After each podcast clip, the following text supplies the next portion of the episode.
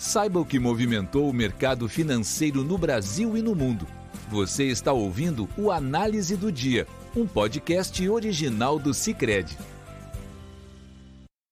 Olá, pessoal. Muito obrigada por estarem nos acompanhando em mais um podcast do Cicred. Aqui quem fala é Leonora de Oliveira, da equipe de análise econômica. E hoje, nesta quarta-feira, 10 de novembro de 2021, vamos falar sobre os fatores que influenciaram as movimentações do mercado aqui e no exterior. Hoje, o dia foi marcado por divulgações de indicadores de inflação, tanto aqui no Brasil quanto lá fora. Começando pela China, o índice de preços ao consumidor chinês registrou alta de 1,5% na comparação anual, outubro de 2021 com outubro de 2020, uma alta maior do que a esperada, de 1,4%. Já o índice de preços ao produtor da China surpreendeu ainda mais para cima, com alta de 13,5% na comparação anual, enquanto as expectativas eram de avanço de 12,4%. Essa leitura representa uma forte aceleração em relação à leitura de setembro, quando o índice subiu 10,7%. E além disso, foi a maior variação anual em toda a série histórica do indicador. Segundo analistas, a forte aceleração deve-se ao quadro energético delicado pelo qual o país passa, com os preços do carvão muito elevados devido à escassez na oferta. Tal trajetória acaba alimentando ainda mais o processo de exportação de inflação para o mundo via o aumento dos preços industriais chineses. E, com a ausência de sinais de algum arrefecimento nos gargalos das cadeias globais de produção, a tendência é que a inflação continue pressionada no curto prazo. Os Estados Unidos também divulgaram seu índice de preços ao consumidor nesta quarta-feira, o qual também surpreendeu negativamente o mercado.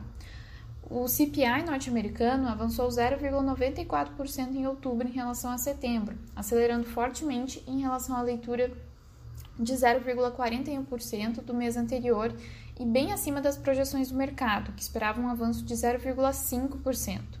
Com, com isso, o índice cheio do CPI acumula nos últimos 12 meses uma variação de 6,2%, o nível mais elevado desde novembro de 1990.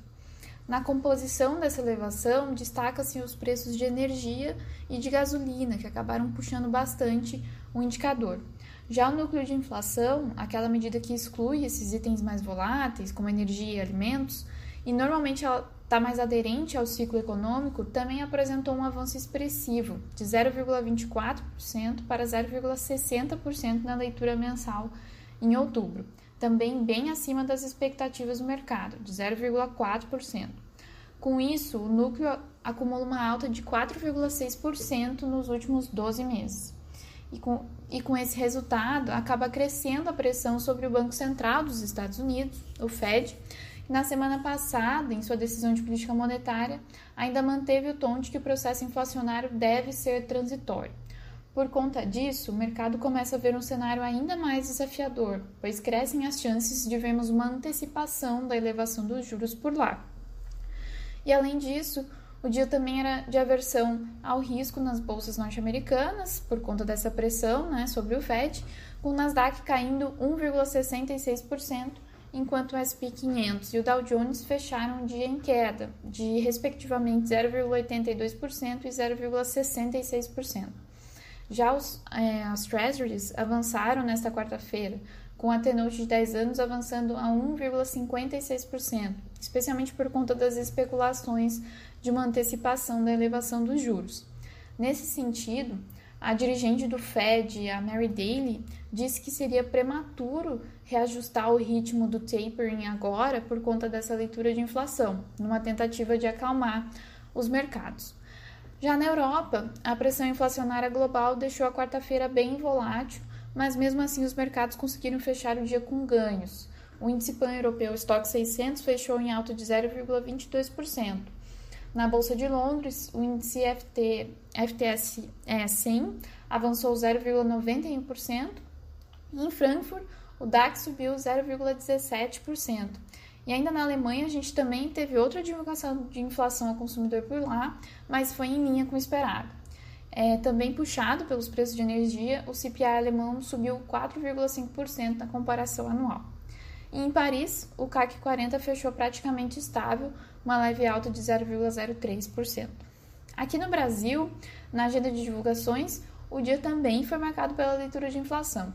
O IPCA em outubro subiu 1,25%, acima da nossa projeção de 1,05% e acima da expectativa do mercado, de 1,06%. Inclusive, a surpresa negativa foi intensa, pois o indicador superou o teto das estimativas do mercado, que era de 1,19%. Na abertura do indicador, os dados também mostraram uma piora na composição. Além da grande contribuição e também contribuição já esperada dos combustíveis, marcada aí pelos avanços na gasolina, o diesel e o etanol, a leitura também foi puxada pela aceleração em alimentos, com forte pressão nos alimentos em natura. Porém, quando olhamos para, quando olhamos para as medidas de núcleo, o cenário se mostra mais preocupante. A principal medida de núcleo acompanhado pelo Banco Central e pelo mercado avançou de 0,8% em setembro para 1,18% agora em outubro. Tal avanço se faz presente na forte aceleração dos bens industriais, que avançaram de 1,04% para 1,39%, e na inflação também elevada no grupo de serviços, que subiu de 0,64% para 1,04%.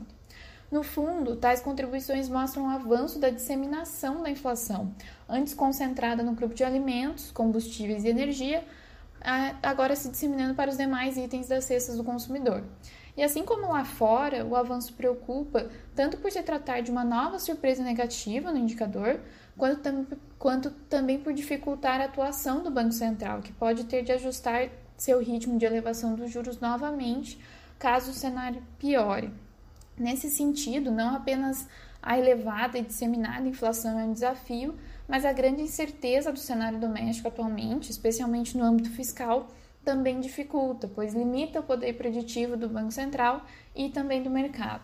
Nesse aspecto, a aprovação em segundo turno da PEC dos precatórios ontem à noite na Câmara, apesar de estar longe do melhor cenário para o mercado, deu um alívio nas negociações desta quarta-feira, justamente por sinalizar o encaminhamento da questão. Com isso, limitam-se as chances de surgirem outras alternativas ainda mais danosas do que a solução desenhada pela PEC para o financiamento do Auxílio Brasil e com isso o Ibovespa conseguiu fechar em alta de 0,41% hoje, mesmo limitado pelo mau humor dos investidores nos Estados Unidos. Já na curva de juros aqui, a aprovação da PEC colocou os juros de longo prazo é, em baixa, mas os curtos subiram com o IPCA acima do esperado. A taxa do DI para janeiro 23 fechou em 12,2%, ante 12,15% ontem. Já o dólar operava perto da estabilidade cotado a R$ 5,49. Com isso, encerramos nosso podcast de hoje. Obrigada por estarem nos ouvindo e nos encontramos amanhã. Você ouviu o Análise do Dia, um podcast original do Cicred. Até a próxima!